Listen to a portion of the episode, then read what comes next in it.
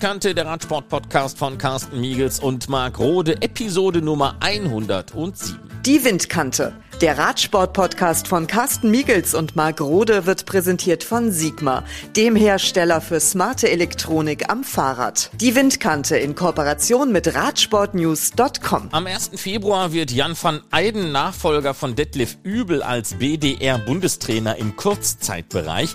Einerseits tritt er in große Fußstapfen, denn Übel konnte in drei Jahrzehnten 14 Olympiamedaillen, 92 WM-Medaillen und über 100 EM-Medaillen mit seinen Athleten Athleten gewinnen. Das schaffte kein anderer BDR-Trainer. Andererseits ist Jan van Eyden selbst überaus erfolgreich gewesen in seinen 15 Jahren als Trainer in Großbritannien.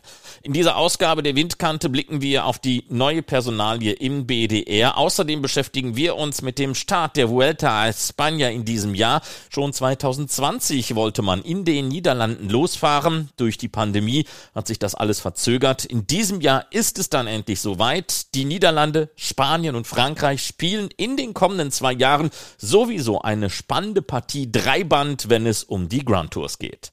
Zunächst aber Carsten Miegels mit Jan van Eyden. Viel wurde in den letzten Monaten über eine neue Personalie im Bund Deutscher Radfahrer gesprochen. Denn ab dem 1. Februar 2022 ist Jan van Eyden als Nachfolger von Detlef Übel BDR-Bundestrainer im Kurzzeitbereich. Auf der einen Seite tritt der 45-jährige Van Eyden in große Fußstapfen, denn Detlef Übel konnte in drei Jahrzehnten als Trainer 14 Olympiamedaillen, 92 WM-Medaillen und über 100 EM-Medaillen mit seinen Athletinnen und Athleten gewinnen. Das schaffte bisher kein anderer Trainer im Bund Deutscher Radfahrer. Auf der anderen Seite ist Jan van Eyden nicht nur selber als Sportler mehrmaliger Weltmeister, deutscher Meister und Olympiavierter im Kairin und Fünfter im Sprint in Sydney 2000 gewesen, sondern in seiner 15-jährigen Tätigkeit als Trainer in Großbritannien überaus erfolgreich dazu. Seine britischen Athleten gewannen in dieser Zeit 20 Mal olympisches Edelmetall, davon waren 12 aus Gold. Allein Jason Kenny führte Van Eyden zu seinen insgesamt sieben olympischen Goldmedaillen. Sir Chris Hoy gewann fünf von insgesamt sechs Goldmedaillen gemeinsam mit Jan van Eyden und Victoria Wiki Pendleton gewann unter seiner Leitung zweimal olympisches Gold und wurde achtmal Weltmeisterin. In einem gemeinsamen Gespräch mit Journalisten sprach der in Kaiserslautern lebende Erfolgstrainer zunächst einmal über seine persönlichen Highlights in dieser Zeit.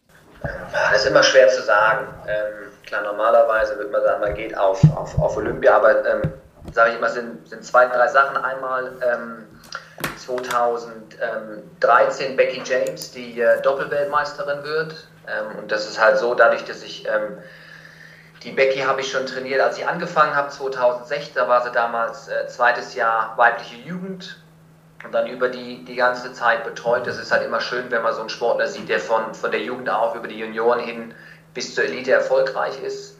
Ähm, und das andere einfach persönlich, das war Matt Cranton 2008, der gewinnt die U23 ähm, Europameisterschaft im Kairin. Das war nach Peking, wo wir eigentlich alles abgeräumt haben.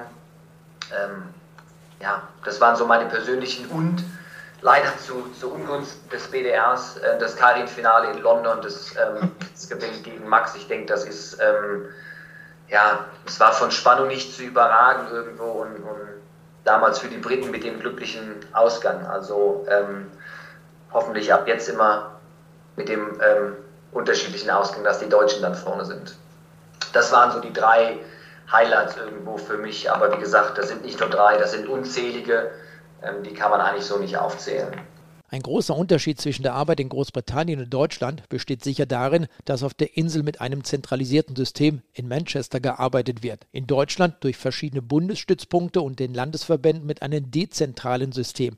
Macht es die Arbeit für den neuen Bundestrainer dadurch schwieriger?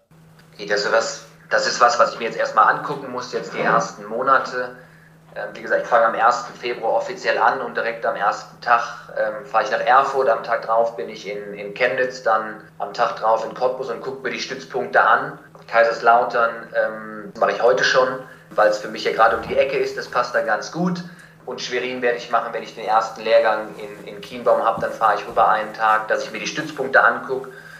Und klar habe ich mir Gedanken gemacht, es hat Vor- und Nachteile, zentralisiert zu sein ich denke, ein Vorteil, den der BDR hat oder der in Deutschland ist, durch die Stützpunkte, ähm, man kann halt gezielt mit den Heimtrainern arbeiten, man hat mehr Trainer. Wir haben in Briten insgesamt haben wir ähm, vier Nationaltrainer und wir haben dann noch zwei Stützpunkttrainer. Das ist einmal für, ähm, für Wales und einmal für Schottland. Das hängt halt mit den ähm, Commonwealth-Spielen zusammen. Aber das war es halt insgesamt. Ähm, und in Deutschland hat man natürlich über die Schiene, über die Landestrainer und Heimtrainer eine größere Breite und ähm, kann über diese Schiene, über die ähm, Heimtrainer einfach auch mehr Sportler trainieren und hat die Flexibilität. Wenn ich jetzt gucke, wir sind oder die Briten sind zentralisiert ab dem äh, U23-Bereich. Und wenn du mal eine Trainingseinheit mit 20 Sprintern machen willst und hast noch Ausdauerleute mit drauf, dann wird es schon ganz schön eng auf der Bahn. Also ist auch nicht so einfach. Und ich denke, wenn man in Deutschland das versuchen will zu ändern, nimmt man den Stützpunkten halt auch die, ähm, die Idole weg irgendwo, die auch die jungen Leute heranziehen. Aber wie gesagt, es gibt Vor- und Nachteile. Das werde ich mir jetzt mal anschauen die nächsten Monate und gucken, was man optimieren kann und, und was man da dann machen kann. Wenn man Corona außen vor lässt, beginnt im Herbst bereits wieder der Olympiazyklus für die Quali Paris 2024. Bleibt eigentlich genügend Zeitraum für diese Vorbereitung als neuer Bundestrainer oder gibt es dadurch einen zeitlichen Druck? Nein, ich denke, wenn man, wenn man guckt, ähm, die deutschen Sprinter waren ja die letzten Jahre sehr erfolgreich. Das hat Christine ja auch schon gesagt. Ich sage mal, die Arbeit, die, die mein Vorgänger äh, Detlef Übel gemacht hat, die war ja ähm, sehr erfolgreich. Also es ist jetzt nicht so, dass ich, dass ich für mich sage, ich komme jetzt rein und muss alles komplett ändern, weil das alles nicht funktioniert hat. Es ist ja ein System, was funktioniert. Und daher denke ich, ist jetzt erstmal nicht der große Zeitdruck, dass man sagen, man muss alles komplett ändern. Ich denke, es geht darum, dass man gucken kann, was kann man optimieren, wo kann man, wo kann man ähm, Sachen ändern, wo kann man verbessern. Olympia-Quali hast du gerade angesprochen. Wir wissen im Moment noch nicht offiziell, wie die Olympia-Quali ist, wann es losgeht. Klar, wir machen uns Gedanken, wir denken, ähm, wann es losgeht, aber es gibt noch nichts Offizielles. Ähm, und klar, die Olympia-Quali hat erstmal Vorrang. Ähm, alles andere muss man schauen. Aber ich gehe jetzt erstmal für mich nicht davon aus, dass ich sage, ich will zentralisieren. Also das ist jetzt nicht so, dass ich denke, dass das meine erste Priorität ist. Es geht einfach darum zu gucken, die Strukturen, wie sie jetzt da sind, wie kann man mit den Stützpunkten gut zusammenarbeiten, dass man über diese Schiene das Ganze ähm, optimiert. In diesem Jahr findet die Bahnwärme im Herbst statt. Die Track Champions League bietet nur wenigen Sportlern die Teilnahmemöglichkeit. Inwiefern verändert das alles die Vorbereitung der Sprinter? Also Frage 1 mit der WM im Oktober. Ähm, dieses Jahr ist im Oktober, nächstes Jahr ist er im August mit dieser Multi-WM in Glasgow, ähm, wo alle Radsportdisziplinen ist. Ähm, das Jahr drauf wird es wieder im Oktober sein, das heißt aber nach Olympia. Für uns Bahnradsportler ist es eigentlich oder für die Sprinter ist es egal, wo die WM liegt, weil wir haben im Sommer jetzt nicht wie die, wie die Ausdauerleute das große Straßenprogramm, was wir verknüpfen müssen. Klar, wir müssen unsere Saisonplanung darauf ausrichten, aber von daher, die WM ist unser großer Höhepunkt ähm, in den Jahren, wo kein Olympia ist. Also von daher sind wir da relativ flexibel. Die zweite Frage in Sachen Champions League. Ich würde sagen, dass diese Champions League eher so, ähm, das ist was früher die die Sechs-Tage-Rennen sind, aber ein bisschen mehr mit dem sportlichen Anreiz. Wo kann man das unterbringen, ähm, wenn jetzt die Olympia-Quali wieder losgeht? Ich gehe davon aus, dass die EM 2023, die ist im Februar, dass das eventuell schon die erste Qualifikation für uns sein ähm, wird. Und da muss man halt gucken, wie man das dann regeln kann, wenn jetzt ein Sport in die WM fährt, dann die komplette Champions League und dann im Februar wieder die EM und dann geht es halt im April mit den Nations Cups weiter. Da muss man wirklich gucken, individuell, wie man das planen kann. Aber als, als Bahnradtrainer muss ich einfach sagen, ich bin über jeden Wettkampf froh. Und ja, ein Problem ist natürlich, dass es nur Eingeladene sind. Aber wir haben dieses Jahr ähm, zwei Frauen dabei gehabt. Wir hätten auch eine dritte dabei haben können, die Pauline Grabosch, wenn sie nicht persönliche Gründe gehabt hätte, um nicht zu starten. Bei den Männern hatten wir auch eine am Start. Also von daher sind wir relativ gut vertreten gewesen. Zurzeit schauen viele auf die niederländischen Nachbarn und immer wieder ist vom BMX die Rede. Kann sich dort aufgrund dieser BMX-Vergangenheit etwas abschauen? Könnte man sich sogar eine Art Zusammenarbeit vorstellen oder ist es reiner Zufall, dass ehemalige BMX-Fahrer die Szene dominieren? Also ich denke, ähm, Zufall ist es nicht. Ähm, bei den Briten sind auch viele von BMX gekommen. Also Chris Hoy ist über BMX gekommen, Craig McLean ist über BMX gekommen. Ähm, was ich denke, die, die, die, die Holländer haben einfach mit, mit Harry Levison und mit äh, Jeffrey Hogeland zwei extreme Talente. Ja, das ist jetzt aber unabhängig vom BMX, denke ich. Ich denke, die haben einfach im Moment zwei der Top-Leute. Wenn man bei den Deutschen guckt, im Frauenbereich, wir haben mit ähm, Emma Hinze und äh, Lea Friedrich zwei der aus also Ausnahmetalente. Es ist einfach eine glückliche Zusammenfügung, denke ich. Ähm, aber wie gesagt, diese, diese BMX-Talentsichtung und bei den Holländern ist BMX halt einfach so riesig. Die haben hunderte BMXer in jungen Jahren und da ist einfach ein größerer Pool. Das ist einfach eine ganz andere ähm, Mentalität wie, wie bei den Briten und auch in Deutschland, dass man einfach da nicht so viele ähm, rüberziehen kann. Was hat Jan van Eyden aus den letzten 15 Jahren als Trainer mitgenommen? Wo liegen die Details neben dem allgemeinen Training? Ich sag mal, ich war in, in Manchester, war ich keine Ein-Mann-Band. Also ich war, ich habe noch Trainerkollegen gehabt, wir haben Wissenschaftler um uns herum gehabt, wir haben ähm, also unheimlich viele Leute gehabt und das ist was, was ich beim BDR über das IAT auch aufbauen will und da mit meinen Trainerkollegen, dass man sich einfach austauscht und auch mit den Heimtrainern. Ich denke, wir haben so viel Wissen in Deutschland mit den ganzen Heimtrainern, dass man das, wenn man das einfach, man sieht ja, jeder eigene der Trainer macht gute Arbeit und dass man dieses Wissen bündelt und danach versucht, über, über die anderen Sportler, die anderen Stützpunkte reinzubringen. Ähm, ich denke, über die Schiene wird man auf jeden Fall vorwärts kommen. Was hast du nach 15 Jahren aus Großbritannien mitgebracht? Ich habe Deutschland als Sportler repräsentiert bei WM und Olympia und das, äh, da freue ich mich jetzt auch drauf, das als Trainer zu machen. Also ich habe ähm, nie in Deutschland als Trainer gearbeitet und ja, will jetzt einfach den Erfahrungsschatz, den ich über die letzten Jahre bei den Briten gesammelt habe, ähm, weitergeben und versuchen, dass man das äh, mit den deutschen Sportlern beim BDR optimieren kann und einfach gucken kann, wo kann man ähm, ja, besser werden, was kann man machen, was kann man einen Anspruch ähm, rausholen, einfach, ähm, was eben schon gesagt wird, auch diese Erfolge, die man bei der WM hat, auch bei Olympia umsetzen und da wirklich ganz oben stehen und, und die Medaille mit nach Hause nehmen. Was hast du bei den Briten gelernt? Was habe ich bei den Briten gelernt? Die Briten sagen immer umgekehrt. Ja, wenn der Jan da war, es war nie, der war nie zu spät. Also so, so das, die deutschen Tugenden. Das, ähm, das denke ich ist ganz, ganz vernünftig und das umzusetzen. Aber wie gesagt, was habe ich gelernt bei den Briten? Die, die Briten, aber ich denke, das ist in Deutschland nicht anders, aber das muss man halt auch umsetzen. Es ist einfach dieses akribische Arbeiten wirklich. Aber das kommt auch mit dem Tun. Ich, ich bin im Radsport groß geworden, ich lebe den Radsport und wenn man dieses Engagement und diesen Einsatz mit, mit einbringt, dann kriegt man das von den Sportlern auch wieder. Aber einfach, ich glaube, ab und zu mal gelassen sein. Was wirst du sicherlich nicht vermissen? Ähm, nicht vermissen werde ich der Regen in Manchester. Also das auf jeden Fall, ich weiß nicht, wie viele Tage im Jahr es da geregnet hat. Also das werde ich nicht vermissen. Aber klar, die Infrastruktur ist schon, ist schon super in Manchester. Ja, um auf dieses Zentrale zu gehen, ist halt alles kurze Wege. Wir haben wirklich in Manchester, es gab zwei Ärzte vor Ort, es gab äh, Psychologen vor Ort. Wir haben, ähm, die ganze Wissenschaft war im Haus. Ja, wir haben Biomechaniker gehabt, wir haben ähm, Aerodynamiker gehabt. Es war halt ein Riesenteam. Und was ist für dich wichtig als Team, als Nationalmannschaft? Versuchen wirklich ein Team zu bilden. Und da sind die Holländer auch wirklich ein gutes Beispiel. Da sieht man einfach die beiden Sprinter ja, mit, mit äh, Jeffrey und Harry. Die fahren im Halbfinale gegeneinander. Einer kommt ins Finale, der andere bleibt im, im Kleinfinale. Da freut sich auch der, der im Kleinfinale ist, für den er am Ende gewinnt und umgekehrt. Kannst du das noch einmal genauer spezifizieren? Wie eben schon gesagt, es gibt bestimmte Dinge, wo ich denke ich auch ähm, relativ straff bin, wo ich meine, meine, meine Grundlinie habe, wo ich einfach sage, da gibt es kein, kein Für und Aber. Aber ansonsten würde ich sagen, es ist, ähm, ja, es geht, geht über das Team, es geht über das Miteinander und nicht das Gegeneinander. Also die Einbindung der Landestrainer und mit den Sportlern. Ähm, aber es wird halt bestimmte Sachen geben, wo es einfach kein, ja, kein Für und Wider gibt. Ja. Ähm, aber ansonsten denke ich, ähm, ich bin eigentlich auf Harmonie eingestellt, weil ich denke, wenn man Spaß an der Sache hat, dann ähm, kommt man viel weiter. Ähm, genau, so würde ich mich jetzt so im kurz und knapp einschätzen. Was ist für dich persönlich als Trainer sehr wichtig? Was wäre für dich nicht diskutabel? Ja, also ganz kurz Pünktlichkeit. Das ist jetzt sehr banal, aber ich sag mal, ich finde, ähm, wenn zehn Leute auf eine Person warten, ist es sehr unangenehm. Das, ist, das heißt jetzt nicht, dass wenn einer zu spät kommt, dass er keine WM fahren wird. Oder einfach ähm, so ein bisschen mehr in den sportlichen Bereich. Ähm, wenn wir trainieren, will ich, dass, dass man trainiert mit ähm, Hingabe ist falsche Wort, aber einfach ähm, wir trainieren für eine bestimmte Sache und wenn jemand beim Training dabei ist, dann sollte er 100% geben und nicht so Larifari. Also das ist, ähm, wenn es einen Grund gibt, warum es so ist, dann soll man das vorher ansprechen, aber nicht einfach sagen, bei einem SB oder einem SN, ich fahre jetzt anstatt, ich kann normal eine 5-0 fahren und ich fahre eine 5-5, weil ich einfach keine Lust habe. Also das ist, ähm, wenn wir trainieren, dann sollten wir schon ordentlich trainieren.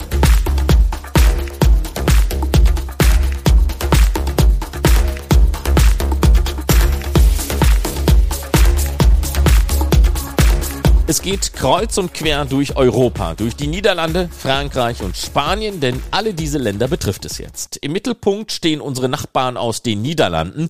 Mit zwei Jahren Verspätung wird es dort nun doch den Auftakt zur Vuelta a España geben. Los geht es dann am 19. August in Utrecht, das wegen der Corona-Pandemie schon mal vorgesehen war. 2020 fiel der Auslandstart aus, aber man hat eine neue Chance bekommen. Neben Utrecht steht Breda auf dem Plan.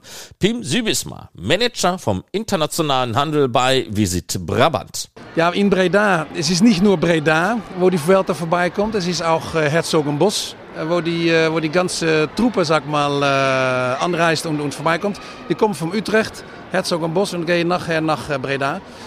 Wir hoffen, uns äh, international mal profilieren können. Äh, wir haben einen sehr schönen äh, Radnetzwerk. Äh, und wir sehen, dass, äh, dass die, die, die deutschen Gäste, die schon da sind, die, äh, die verbleiben noch gut. Die, die nehmen noch die Rad, die gebrauchen auch das Knotenpunktennetwerk, das Knotenpunktennetwerk. Und wir hoffen, dass der Vuelta, dass, dass das uns extra äh, ja, bekannt gibt, sag mal. Insgesamt sind es drei Tage zum Auftakt der Rundfahrt. Sechs Jahre lang hat man jetzt daran gearbeitet und Corona hatte die Vorbereitungen noch weiter verzögert. Aber letztlich, so gesehen, war die Verschiebung gar nicht so schlecht, denn jetzt fällt der Vuelta-Start mit der 900-Jahr-Feier Utrechts zusammen. Und das rechnet sich. Tom Snow vom Regionalbüro für Tourismus Utrecht Hüvelrück. Äh, die Städte werden bekannt, die werden genannt. Äh, wir merken hier, dass unsere Provinz Brabant, wir sind am, ja, eigentlich die meist südliche äh, Provinz in die, in. Wir grenzen direkt an Belgien. Und äh, es ist gut, dass man die, Na die Namen hört vom Herzogenbosch, dass man die Namen, die Namen äh, hört von Breda. Und was ich gerade gesagt habe, was wir jetzt sehen, die, die, die Leute, die vorbeikommen, die, die bleiben noch länger. Wir haben viele Deutsche, die fahren unsere Provinz durch nach Zeeland. Die gehen zum Meer, die fahren mit 130 Kilometer pro Stunde und fahren die uns vorbei. Und, äh, und deswegen sind wir auch hier, um die, äh, die deutschen Gäste zu sagen, äh, pass mal auf, es gibt viel zu sehen, viel anzuschauen. Äh, viel Möglichkeiten, Essen, Schlafen, Camperplätze, Campingplätze, Hotels, drei Sterne, vier Sterne, zwei Sterne, alles ist, alles ist da. Und die deutschen Gäste, das sind gute Gäste. Die essen und die trinken. Äh, wir Holländer, wir essen manchmal ein, ein, ein Brotchen Käse. Ja, so, so, und, aber die Deutschen, die essen wirklich gut und nett. Nehmen drei Gänge, bestellen Wein, bestellen Bier dazu. Äh, beim Lunch, beim Mittagessen. So, das ist wirklich, äh, für uns sind das äh, ja, sehr gute Gäste immer. Jetzt kommen wir mal auf dieses Streckennetz zu sprechen. Das ist ja schon sehr intensiv, wenn ich mir das hier auf der Karte bei Ihnen anschaue. Ist das schon alles erschlossen oder kommt da noch was zu? Äh, das äh, Netzwerk, das Knotenpunktennetzwerk, das ist entschlossen und da ändert sich manchmal ein Knotenpunkt oder etwas, aber die Knotenpunkte, die es gibt, da machen wir auch Themenrouten. So, da wird sicher auch eine Vuelta-Themenrouten wird da, wird da kommen, die kommenden, kommenden Monaten. Äh, aber wo wir jetzt dran arbeiten zum Beispiel, das ist ein äh, Schnellradweg. Die Großstädten in, äh, in Brabant die werden erschlossen via einen Schnellradweg. So, dann kann man ohne Ampel kann man von die, die Großstädten Breda nach Herzogenbosch fahren mit dem E-Bike. Äh, da kann man ein Auto stehen lassen und dann kann man mit, äh, sag mal, 35, 40 Kilometer pro Stunde kann man dann äh, zum Arbeit gehen. Das möchte mich auch gerne mal äh, gefallen. Nicht im Stau, im PKW, aber ich nehme den Fahrrad, ein E-Bike und ich fahre ohne Ampel, ohne Probleme. In eine vier, dreiviertel Stunde fahre ich zum Arbeit. Und das ist, was die Provinz Brabant äh, entschlossen hat. Das wird auch kommen. Wird noch wel dauern, drei, vier, fünf Jahre. Aber äh, das Netzwerk, das wird äh, ja, ausgebaut. Die Vuelta a España führt als dritte der drei Grand Tours in diesem Jahr über 21 Etappen und 3280,5 Kilometer. Es sind sechs flache Etappen, die drei eben in den Niederlanden, zwei Etappen flach mit Bergankunft, vier hügelige Etappen, sieben Bergetappen sowie einem Mannschaftszeitfahren und einem Einzelzeitfahren. Was man in diesem Jahr interessanterweise nicht nutzt, ist die Promotion für die Olympiabewerbung Barcelonas 2030. Vielleicht auch, weil es da Kloppereien gab. Anders als geplant hatte sich im Sommer vergangenen Jahres die autonome Region aus den gemeinschaftlichen Plänen mit Katalonien zurückgezogen. Zuvor hatte man von einem Verbund auf Augenhöhe gesprochen, doch Aragon sah das so nie gegeben und deshalb gab es auch den Bruch. Mit der Vuelta ist man in diesem Jahr weder in Katalonien noch in Andorra, aber im Baskenland. Und das Baskenland bringt sich jetzt schon einmal in Stellung für die Tour de France im kommenden Jahr. Denn durch Corona und die Verschiebungen in den vergangenen beiden Jahren gibt es nun zwei Auslandstarts hintereinander. In diesem Jahr ist der Grand Depart in Kopenhagen im kommenden Jahr in Bilbao. 1992 hatte es schon einmal einen Auftakt der Tour de France im Baskenland gegeben. Damals war man in San Sebastian losgefahren. Das Baskenland will rund 12 Millionen Euro ausgeben, um den Grand Depart des kommenden Jahres zu realisieren. Dabei wird man nicht auf private Gelder zurückgreifen. Es beteiligen sich sieben Städte bzw. Provinzen sowie die baskische Regierung. Die Städte wollen je 760.000 Euro bereitstellen. 75 Prozent der gesamten Summe kommt von der baskischen Regierung. Das sind ungefähr 9 Millionen Euro. Los geht es am 1. Juli kommenden Jahres in Bilbao. Und da schließen sich dann zwei Kreise und da sind wir dann wieder bei der Vuelta a España. Nach den Niederlanden ist dann das Baskenland in diesem Jahr die erste spanische Region der Vuelta a España mit Etappen in Vitoria-Gasteiz, Irun und Bilbao. Und genau so, wie sich das Baskenland nun auf die Tour de France im kommenden Jahr vorbereitet, bereiten sich die Niederländer auf den Grand Depart der Zukunft vor. Die Provinz Seeland will wieder Teil der Tour de France sein. Man kann sich Etappen im Jahr 2024 oder 2025 vorstellen. Jetzt will man sich erst einmal in Stellung bringen. Noch einmal Tom Snell. Äh, ja, wir haben auch diese Erfahrung. Das ist auch mit Grund äh, dabei gewesen, dass wir wieder sehr froh waren, dass die Vuelta sich dafür interessiert hat. Man sieht einfach, dass die Leute mitgehen in diese Atmosphäre. Und ja, Geld heutzutage ist natürlich ein wichtiger Faktor. Äh, aber es lässt sich mehr als rechnen.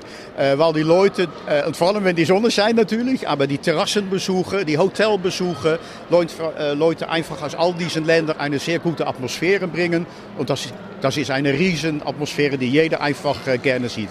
Eine Antwort, ob es mit der Tour de France in zwei oder drei Jahren klappt, erwartet man nicht vor dem Jahr 2023. Das letzte Mal, da war die Tour 2015 zu Gast und da hat man noch sehr gute Erinnerungen. Da hat sehr viel äh, gebracht. Äh, wie gesagt, Radsport an sich ist schon äh, sehr beliebt, äh, auch in Holland. Aber das zieht natürlich auch sehr viele Touristen aus allen Nachbarländern auch, äh, auch an.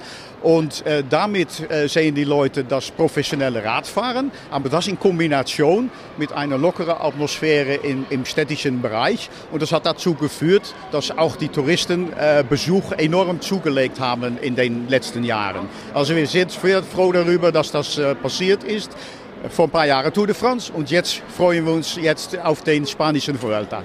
Und beide Grand Tours bringen auch der Infrastruktur eine ganze Menge und diesen Nutzen will man für verschiedene Projekte ziehen, wie in Brabant. Da hofft man, bestehende Projekte mit dem Gewinn aus den großen Landesrundfahrten noch besser anzuschieben. Pim Sübismar. Die Großstädten in, äh, in Brabant die werden erschlossen via einen Schnellradweg. So, dann kann man ohne Ampel kann man von die, die Großstädten Breda nach Herzogenbosch fahren mit dem E-Bike. Äh, da kann man ein Auto stehen lassen und dann kann man mit, äh, sag mal, 35, 40 Kilometer pro Stunde kann man dann äh, zum Arbeit gehen. Das möchte mich auch gerne mal äh, gefallen. Nicht im Stau, im PKW, aber ich nehme den Fahrrad, ein E-Bike und ich fahre ohne Ampel, ohne Probleme. In eine vier, drei, vier Stunden fahre ich zum Arbeit. Und das ist, was die Provinz Brabant entschlossen hat. Das wird auch kommen. Wird noch wel dauern, drei, vier, fünf Jahre. Aber äh, das Netzwerk, das wird äh, ja, ausgebaut. Und alle drei Grand Tours, Giro d'Italia, Tour de France und Vuelta a España gibt's dann wieder live und ausführlich bei Eurosport.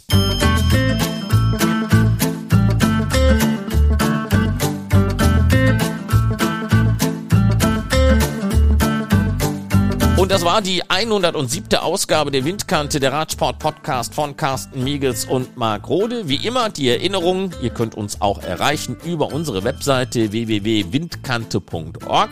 Da kann man uns dann auch eine E-Mail schicken.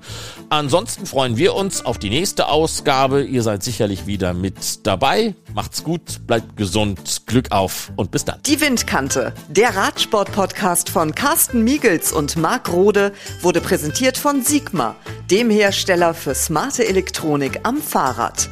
Die Windkante in Kooperation mit Radsportnews.com.